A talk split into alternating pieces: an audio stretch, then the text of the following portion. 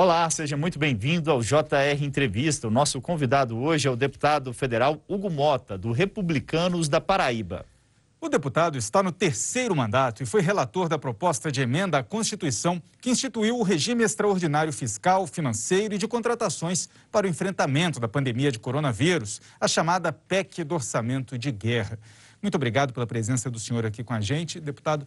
E eu queria começar exatamente pela PEC do orçamento de guerra. O senhor foi o relator na Câmara e acabou tirando é, uma, um dispositivo que obrigaria as empresas a garantir, a manter o emprego dos funcionários durante o recebimento dos recursos, né, da, durante a ajuda que o governo federal daria para essas empresas. Por que, que o senhor achou isso importante?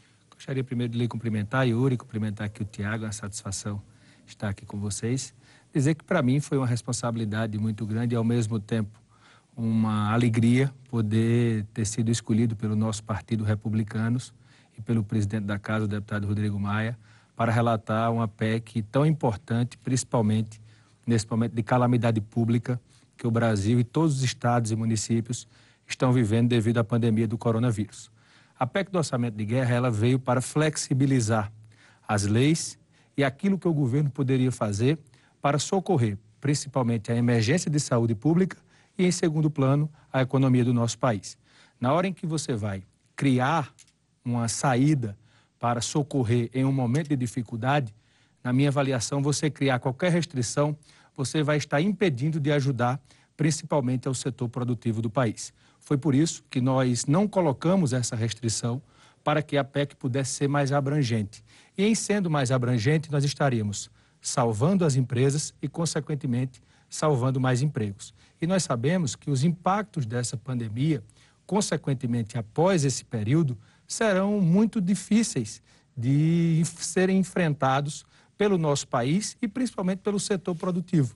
Então essa PEC ela veio para atenuar esse momento que estamos vivendo e poder dizer que essa recuperação, que necessariamente será a pauta pós-pandemia, ela será é, digamos, mais facilmente resolvida se nós tivermos a manutenção das nossas empresas. Foi por isso que nós, além de termos flexibilizado o orçamento, tirando, por exemplo, o impedimento do teto de gastos, permitindo que o governo pudesse gastar mais, levar recursos para a ponta, para os municípios, distribuir respiradores, medicamentos, poder fazer e tornar lei aquelas medidas provisórias que foram adotadas pelo governo federal, por exemplo, do contrato de flexibilização é, do contrato de trabalho, a questão da flexibilização do horário para com os trabalhadores, para poder evitar que esses trabalhadores fossem demitidos. Então, tudo isso foi possível porque nós aprovamos essa PEC. Foi uma PEC, é, digamos, extremamente difícil, porque tivemos que dialogar com todos os partidos, né? conseguimos o consenso, tanto é que na primeira votação tivemos mais de 500 votos dos 513 votos, ou seja, nós é, fizemos um diálogo muito presente com os líderes partidários de todas as alas, desde a extrema esquerda até a extrema direita, e acredito que o resultado foi positivo, porque o Brasil está tendo condições de enfrentar a pandemia por parte do Poder Executivo com as ações que estão sendo feitas, porque o Congresso Nacional, tanto a Câmara dos Deputados como o Senado Federal, teve a capacidade de aprovar essa PEC que possibilitou que todas essas medidas fossem tomadas. Deputado, a gente sabe que uma das funções dos parlamentares é fiscalizar também depois a execução. É, você, o senhor, como relator da, da proposta, é, tem acompanhado essa execução? Como que está é, a execução desse orçamento de guerra e também como que está a questão da transparência do uso desses recursos públicos? A PEC, ela prevê em seu texto duas medidas para o acompanhamento e fiscalização. A primeira são pelos órgãos de controle. O Tribunal de Contas da União terá o poder de, a qualquer tempo, poder fiscalizar os contratos, as compras, as medidas que forem tomadas pelo Poder Executivo, bem como o Congresso Nacional poderá assustar toda e qualquer medida que entender ser irregular, que entender ser tomada de forma errada. Então, nós estamos tendo uma PEC que não, é, apesar de termos flexibilizado, é, na minha avaliação, ela não, digamos, fez um liberou geral. Foi uma PEC que veio em um momento de emergência, ela permitiu que o governo federal pudesse ter mais flexibilidade e amplitude nas suas ações, porque a nossa população está precisando disso nesse e momento. volume de recursos, né? Porque o orçamento muito grande. nós de, nós de estamos aí permitindo que o governo gaste é, numa conta global, algo em torno de 600 bilhões de reais é, a mais da, do que aquilo que ele poderia gastar com o regramento anterior.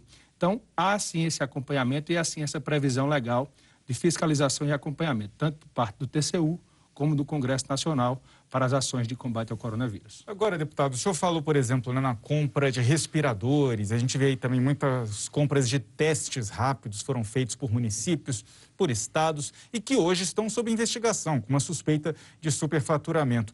Como conseguir identificar o que é um superfaturamento ou o que é um pagamento mais caro por um produto que o mundo inteiro está procurando neste momento?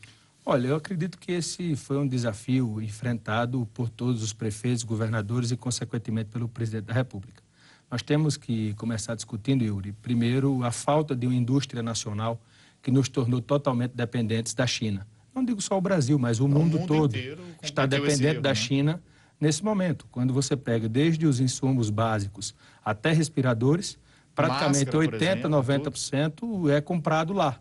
Então, nós passamos a depender da China nesse momento. Então, isso requer também que, no pós-pandemia, discutamos sobre a indústria nacional que precisa ser valorizada e precisa também ser uma bandeira para o futuro, para que a gente não seja totalmente dependente, não só em momentos como este de pandemia, mas em todos os momentos, porque o Brasil precisa avançar em diversas áreas para que não tenhamos essa dependência tão grande de outros países.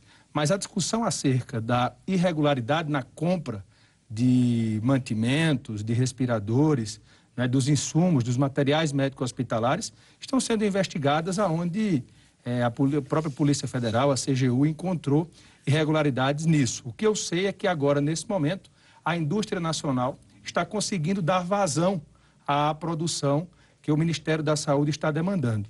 E aqui eu cito um exemplo. A Paraíba, o meu estado, é, fez uma compra através lá do consórcio Nordeste, que vários estados do Nordeste compraram respiradores.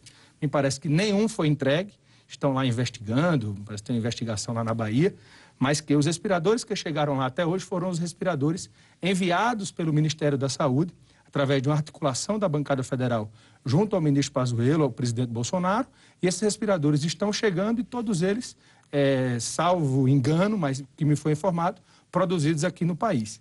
Então, isso é um ponto positivo que a indústria nacional está conseguindo não é, dar vazão a essa demanda. Mas quando o senhor fala em valorizar a indústria nacional, qual é a proposta? Porque nós tentamos fazer isso até os anos 80 e o resultado foi desastroso. Os nossos produtos eram muito piores que os produtos que os outros países tinham a oferecer para os seus para a sua população. Como é que a gente pode modernizar e incentivar ao mesmo tempo?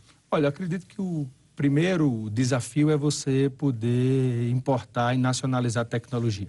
Na hora que você tem transferência de tecnologia e você não é um mero comprador de produto, você consegue ter aqui um parque fabril para qualquer que seja a linha de produção, desde a linha para material médico hospitalar até qualquer linha que você é, queira. O Brasil precisa ter intercâmbios com outros países, mas com importação de tecnologia, transferência de tecnologia. E vejo também que o Brasil, através das suas universidades, através dos polos tecnológicos, o Brasil evoluiu muito. O Brasil não é mais o Brasil dos anos 80. O Brasil de, de 2020 é um Brasil que consegue produzir, consegue exportar produtos.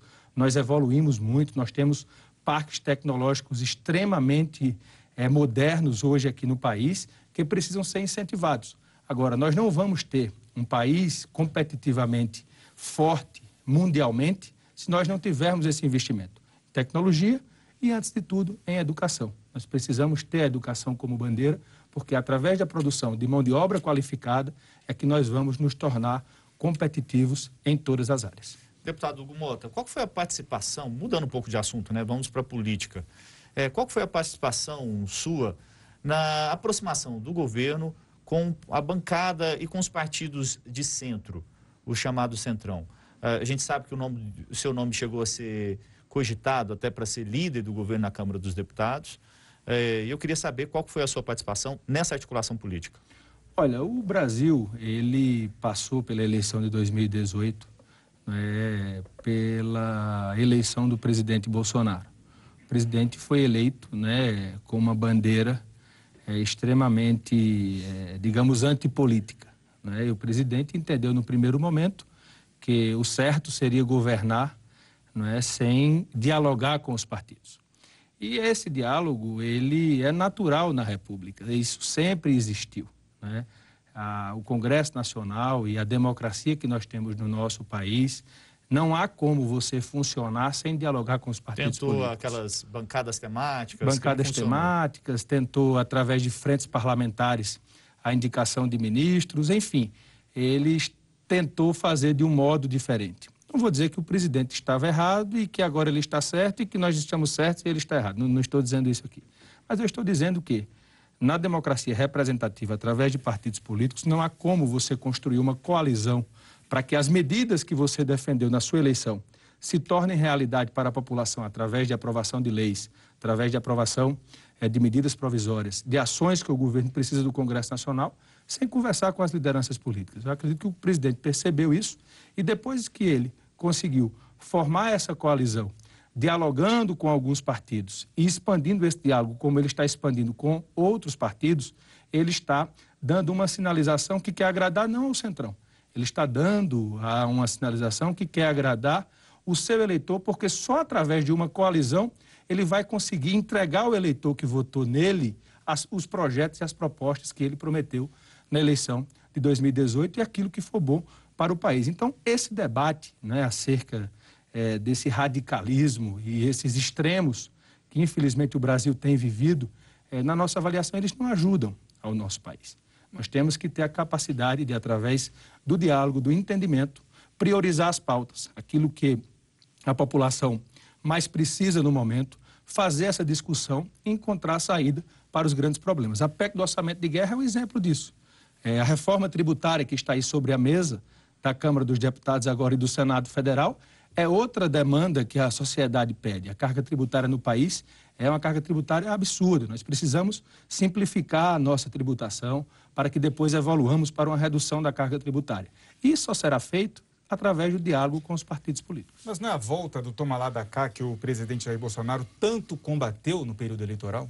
Olha, é, depende daquilo que você diz é, sobre o que é tomar lá da cá. Se for ocupação de cargos é, por indicação partidária, eu entendo que os partidos eles têm a condição de contribuir com cargos técnicos dentro do governo. Não é porque há uma indicação do republicanos para o governo do presidente Jair Bolsonaro que aquele indicado é, não esteja preparado para o cargo. Primeiro, você tem que saber que há uma análise de um currículo por parte do governo federal, da Casa Civil, para ver se a pessoa está apta ou não a responder para aquele cargo. E eu vejo que a política e a área técnica, elas têm que andar conjuntamente. Ninguém vai mais, como já se fez no passado, indicar uma pessoa só pela conveniência política para um cargo que seja eminentemente técnico. Eu acredito que a capacidade que os partidos têm de poder sugerir nomes para ocupar espaços é, não pode ser criminalizada. Até porque é, se os partidos não indicarem os nomes, outra pessoa vai ocupar aquele cargo. E qual foi o critério que essa outra pessoa foi colocada lá? Porque concurso público não é, porque é cargo de confiança. Então, alguém colocou aquela pessoa ali por algum motivo.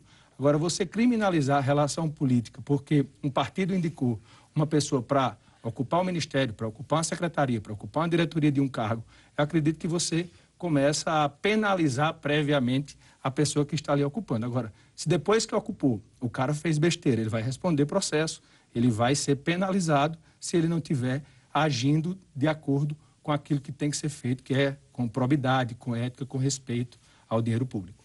Bom, e você pode assistir ao JR Entrevista na Record News às 10h30 da noite pelo portal R7, no Play Plus, no Jornal da Record, no JR 24 horas à meia-noite e meia e também nas nossas redes sociais.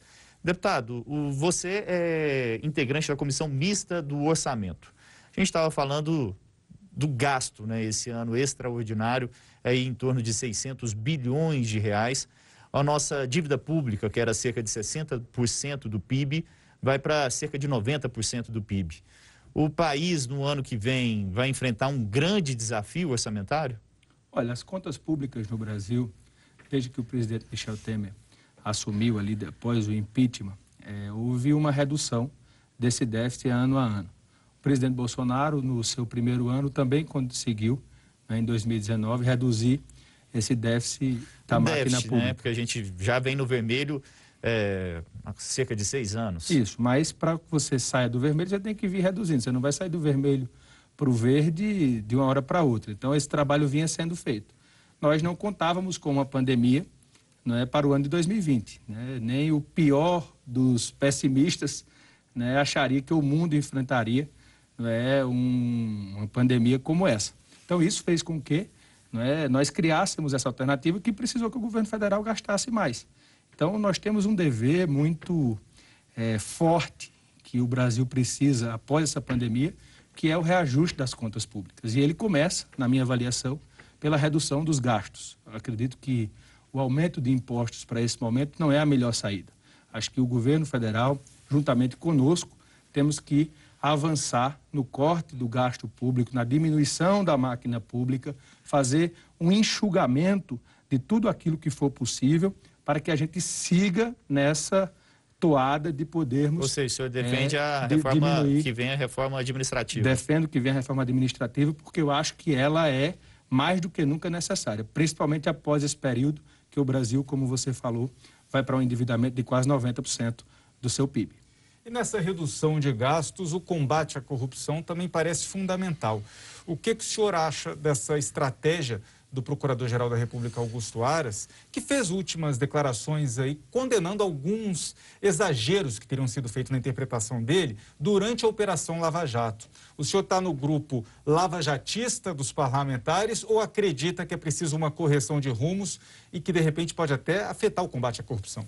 Eu estou no grupo que defende a Constituição, que foi muitas vezes atacada pela atitude e pela sanha de alguns procuradores que se acharam até maior do que a nossa Constituição. Por exemplo, eles chegaram a sugerir a criação de um fundo que teria a autonomia do Ministério Público para dizer onde o dinheiro tinha sido gasto. Eles passaram a ser ordenadores de despesa.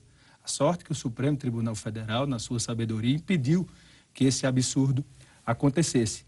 Eu vejo o procurador Augusto Aras como um homem muito sensato. Eu não acho que esse, é, essa forma midiática como se deu a Operação Lava Jato, e estão agora se vendo muitos abusos que foram cometidos, é, seja a forma correta de se combater a corrupção no Brasil. Porque você não pode, é, Yuri, através de injustiça e de medidas que não estejam aparadas na nossa Constituição, sob o argumento de que está se combatendo a corrupção, você cometer atos que não estejam previstos legalmente. Por quê? Porque se você faz isso sob esse aspecto e uma atitude não é tomada, vai se criar daqui a alguns dias outra justificativa a Constituição vai ser novamente desrespeitada e nós não vamos mais ter um regramento legal no país. A segurança jurídica no nosso Brasil, ela tem que se dar em todos os âmbitos. Não se pode se dar só quando é satisfatório e só quando é bonito defender. Nós temos que ter a segurança jurídica em todos os pontos para que nós não tenhamos o avanço de salvadores da pátria, que na verdade na democracia a república não permite que essa espécie surja. Por quê? Porque nós temos acima de todos nós uma Constituição que foi elaborada desde 1988, a Constituição Cidadã, e uma das melhores constituições já feitas em todo o mundo. Então, eu defendo que a Constituição seja cumprida. Essa relação interna do Ministério Público eu não conheço de perto, porque é, eu não, eu apesar de ter sido presidente da CPI da Petrobras lá atrás, eu não participei dessas discussões jurídicas nem sou da área mas eu acredito que um pouco de sensatez, um pouco de responsabilidade e de menos ações midiáticas é, farão com que o Brasil possa sair mais forte e possa continuar combatendo a corrupção, sim, amparado legalmente e na nossa Constituição. Deputado, a gente só tem mais um minutinho nesse primeiro bloco. Eu queria saber rapidamente do senhor qual que é a sua opinião a respeito da proposta, voltando à reforma tributária, do governo de criar um novo imposto nos moldes da CPMF para, por exemplo, é, desonerar a folha de pagamento das empresas. Qual que é a sua opinião? Minha opinião é que o governo terá muita dificuldade de aprovar a criação de imposto nesse momento no Congresso Nacional. Eu acho que nós temos outras tarefas a serem cumpridas antes, como a simplificação tributária, a redução do gasto com a máquina pública, a reforma administrativa, para que depois você possa penalizar ainda mais o cidadão com mais uma carga tributária. Acho que nós temos ainda deveres a serem cumpridos para que você torne necessário o aumento da carga tributária que o nosso país eh, já tem. Obrigado, deputado. O JR Entrevista faz um pequeno intervalo e na volta o assunto é a transposição do Rio São Francisco. Não sai daí. Estamos de volta com JR Entrevista, hoje com a gente o deputado federal Hugo Mota, do Republicanos da Paraíba, falando sobre transposição do Rio São Francisco. A gente já tem aí cerca de quase dois anos que a água do Rio São Francisco chegou em algumas cidades da Paraíba. O que, que o senhor pôde notar lá no estado é, com a água chegando em locais onde a falta d'água era uma questão crônica? Olha, foi muito importante. Primeiro porque regiões inteiras, como a região de Campina Grande, que é uma região importante do estado, a segunda maior cidade do estado, estava com o risco de colapso total de água. Então, essas obras elas foram concluídas desse eixo, que é o eixo leste.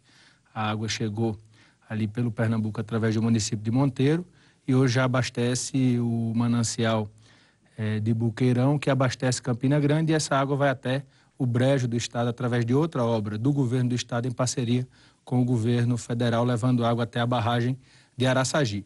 Temos também o eixo norte, né, que é aquele que está sendo concluído agora pelo governo federal, que levará água é, para Paraíba através é, do município de São José de Piranhas, abastecendo Cajazeiras até Souza.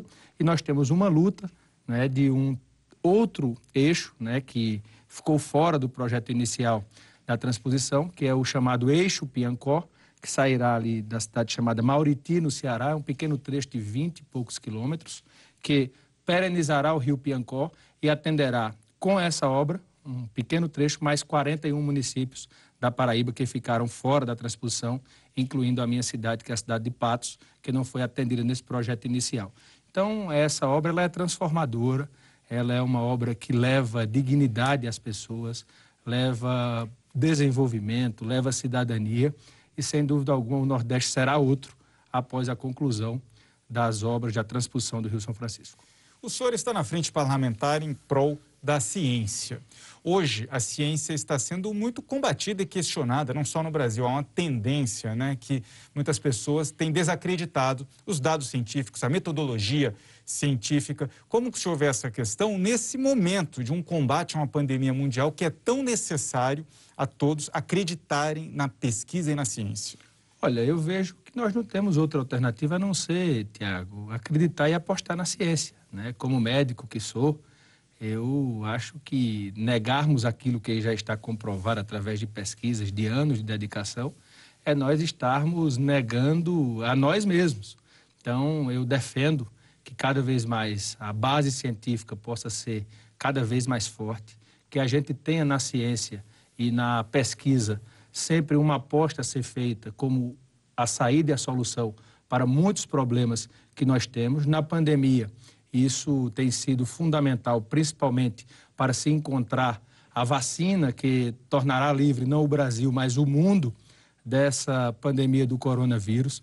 Não é só através de investimentos nessa área é que nós vamos ter cada vez mais pessoas formadas, mão de obra qualificada, para que a gente possa ter, não só nesse momento, a saída para esse problema e também para os problemas futuros. Por exemplo, Yuri, nós temos um desafio no pós-pandemia, é, principalmente na área tecnológica. Né? Nós temos aí é, atitudes que foram tomadas que vão, na minha avaliação, continuar no pós-pandemia, como o trabalho home office. Várias empresas vão continuar adotando isso, porque conseguiram encontrar, através da economicidade e da necessidade do, da pessoa estar em casa trabalhando e atendendo às expectativas, a condição de poder ali enxugar um pouco a sua despesa e expandir as suas atividades. Mas hoje no Brasil a gente tem cada vez menos incentivos, cada vez menos recursos públicos incentivando a pesquisa e a ciência. Mas é uma tarefa do Congresso Nacional mudar isso, poder através de, da elaboração do orçamento, né, em conversa com o executivo, porque o orçamento é feito a quatro mãos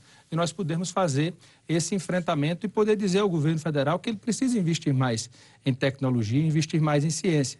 Nós precisamos evoluir, por exemplo, na educação, que ficou praticamente toda ela agora, nesse período de pandemia, em EAD.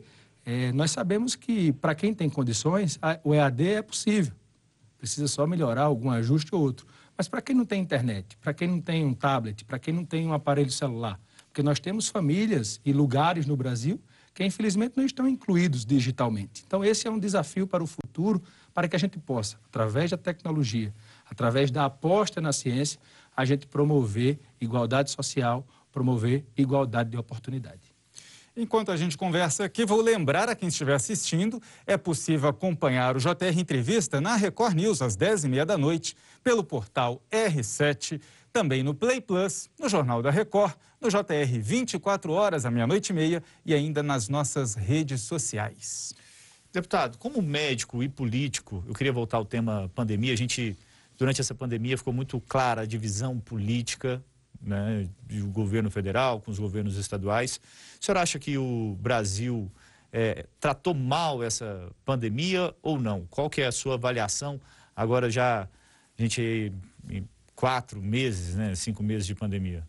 Olha, a minha avaliação é que a politização, Tiago e Yuri, de uma pandemia é, foi o pior que o nosso país teve durante essa discussão. Enquanto tínhamos pessoas precisando de leite de UTI, estávamos aqui discutindo se a cloroquina é eficaz ou não é eficaz, se devia se tomar ou se não devia se tomar, se o que estava sendo feito estava sendo correto ou errado.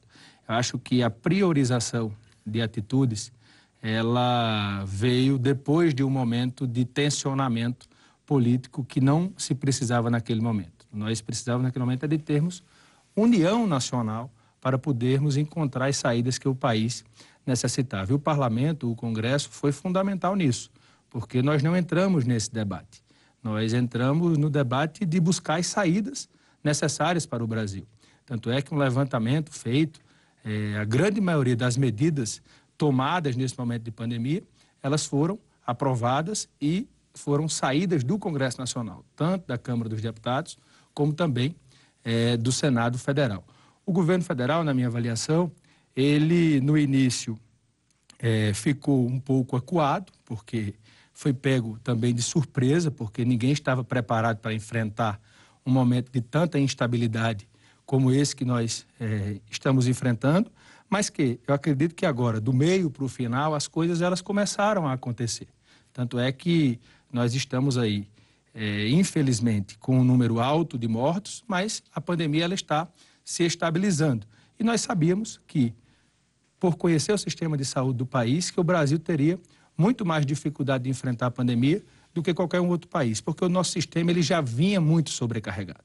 A falta de investimento na saúde, principalmente de aumento de estrutura, a prova é o número que, de leitos de UTI que se precisou expandir. Ou seja, nós não tínhamos tantos leitos de UTI é, quanto a nossa população precisava. Então, foi obrigado, vir uma pandemia para se perceber a necessidade de se expandir Mas... essa rede, essa rede de saúde. Isso foi feito, está sendo feito, tanto pelos governadores, como também pelo presidente da República com apoio do governo federal. Então eu vejo que, se você me perguntar, Hugo, você acha que é, o papel do governo federal de, de combate à pandemia do coronavírus foi um papel satisfatório, foi muito bom? Eu acho que foi razoável. Nem foi muito bom, nem está sendo muito ruim. Acho que o governo errou em alguns momentos é, em ter entrado nesse debate e ter politizado um tema de saúde pública. Não se politiza a saúde pública, não, não há justificativa para se politizar a saúde pública, mas que depois, e com a ajuda do Congresso Nacional, eu acredito que as coisas foram se rearrumando e as medidas elas foram chegando. Agora, infelizmente, estamos aí com quase 90 mil mortos no nosso país, mais de 2 milhões de infectados, é, com uma pandemia que, infelizmente, afetou a todos nós. A todos nós mesmo, deputado. Obrigado. A gente vai fazer uma pequena pausa e daqui a pouco a crise pós-pandemia. Continue com a gente. O JR Entrevista está de volta e a gente recebe hoje o deputado federal Hugo Mota, do Republicanos da Paraíba.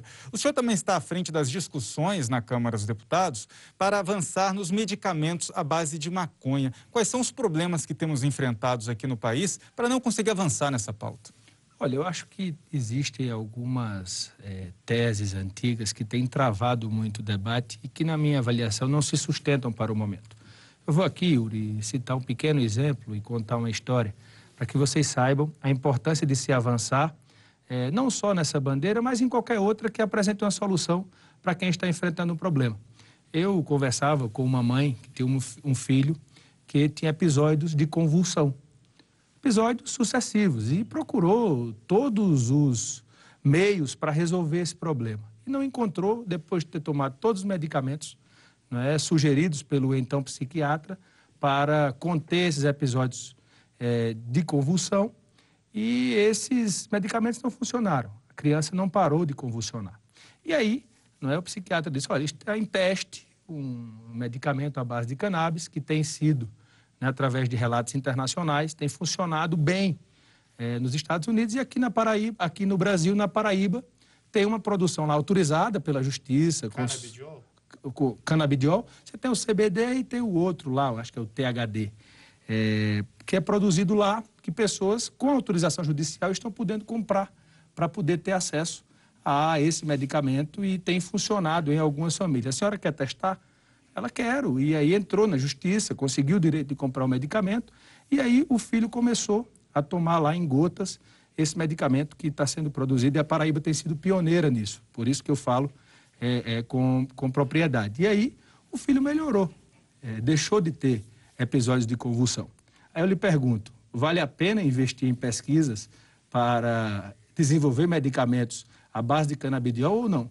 Porque se a gente tivesse na pele dessa mãe, com certeza nós iríamos buscar qualquer que fosse o medicamento para resolver esse problema. Então é por isso que eu defendo que a pesquisa seja avançada e que o Brasil possa vencer essas barreiras, porque uma coisa é você ter o uso recreativo da droga, uma coisa é você ter aquilo ali para lazer, para que você é, tenha, digamos, o uso de uma droga que hoje é proibida aqui. Outra coisa é você ter nessa droga a possibilidade de produzir um medicamento para resolver episódio de convulsão, para poder resolver e tirar dependências de remédios para induzir o sono, porque tem o canabidiol, tem a capacidade também de poder deixar de ser dependente de drogas é, que, que são indutoras do sono. Ou seja, você tem como resolver muitos problemas através dessa pesquisa. É por isso que eu defendo que isso seja fortalecido e que esses medicamentos possam ser liberados aqui no Brasil. Deputado, a gente ainda tem que falar de dois temas em dois minutos, mas rapidamente. É, o papel da comissão é avançar na legislação sobre a medicação, do né, o uso do canabidiol. Tem avançado?